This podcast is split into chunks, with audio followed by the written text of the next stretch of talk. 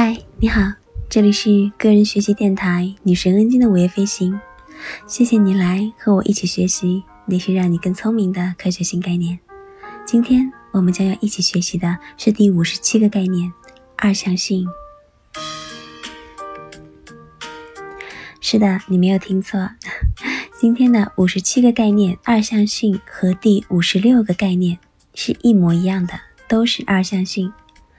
那么，在这本书中有两位学者都提出来了，二象性是可以让我们更聪明的科学新概念，那足以见得二象性这个概念的重要性。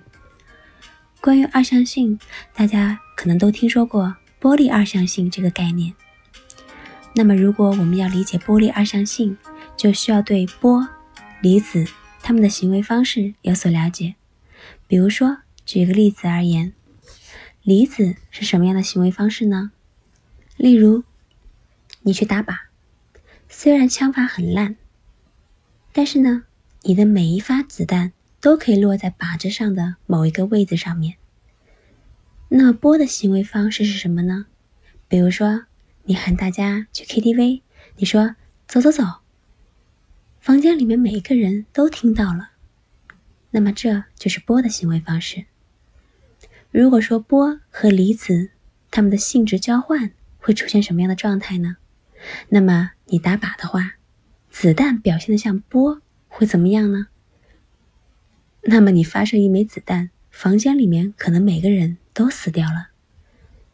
那如果说你刚才在房间里喊大家去 KTV 的时候，那个声音表现的像离子一样，那会怎么样呢？那只会你喊了一句话。可是只有某一个人听到了。如果理解了这三种行为方式，你看一下自己所处的宏观世界，你就会发现，所有的事物要么体现波的性质，要么体现了离子的性质，没有混淆。但是呢，量子物理有太多的内容都是反常识的了。其实，所有的离子。都是具有波粒二象性的，只不过有的离子呢，波的形态比较大，离子的形态比较小；而有的离子呢，波的形态比较小，离子的形态比较大。当你去观测它们的时候，它们会给你显示出其中一种形态来给你看，很难让你看到两种形态的叠加。例如水，当我们说水滴石穿的时候。水，这一滴水，它表现出来的是离子的行为方式；而当我们说江河湖海，波光粼粼，波涛汹涌的时候，这个里面的水，它展现出来的是波的行为方式。不知道举这些例子，能不能帮助你去理解二象性这个概念呢？好了，废话不多说，我们今天来看一下。由阿曼达·格夫特所表达的二象性这个概念吧。二象性是近代物理学最奇怪的概念之一，它将两个截然不同的世界融合到了一起，它们有着不同的维度数、时空几何和物质基础。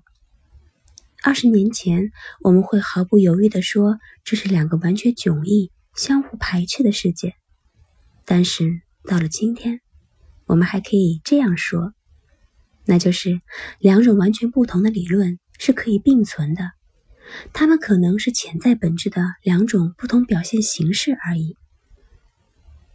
二象性这个概念的出现，完全是反直觉的，但是物理世界充斥着像二象性这样的状态。当物理学家试图统一量子理论和引力理论的时候，他们发现有五种不同但同样有效的弦理论，这是一种尴尬的多产。毕竟每个人都希望有一种万物普世的理论存在，而不是有五种理论。但是二象性被证明是解释事物本质的关键因素。不过值得一提的是，这五种弦理论最终都被证明是互容的，是对单一理论的。不同表达最为接近的二象性理论，可能是理论物理学家胡安·马尔达西纳在一九九七年发现的。马尔达西纳发现五大维度的怪形宇宙中的一种弦理论，在数学上与一般离子的量子理论具有二象性。有人可能会说，世界是由离子组成的，或者说是由弦组成的。二象性让互相排斥的假设都变成了真理。在我们日常的语言当中，二象性也有一些含义。它意味着明显的二分性，例如男性和女性，东方和西方，光明和黑暗。但是物理学领域的二象性概念就提供了强大的新的含义，让我们快速深刻的理解同时正确的两种不同的事物。因为我们的文化话语正在不断的单极化。所以，二象性的概念比以往更加陌生，但更有必要。在我们的日常认知工具当中，二象性能让我们摆脱典型的布尔逻辑、二值、零和思维，因为这些逻辑和思维当中对错分明，没有共存一说。但如果有了二象性，我们就有了第三种选择，那就是可能我是对的，你是错的。也可能你是对的，我是错的，或者还有一种可能，那就是我们的观点是二向性的。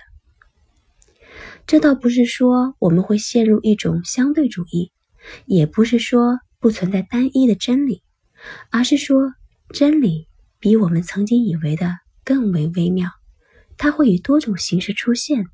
如果我们能通过多种形态来理解它的话。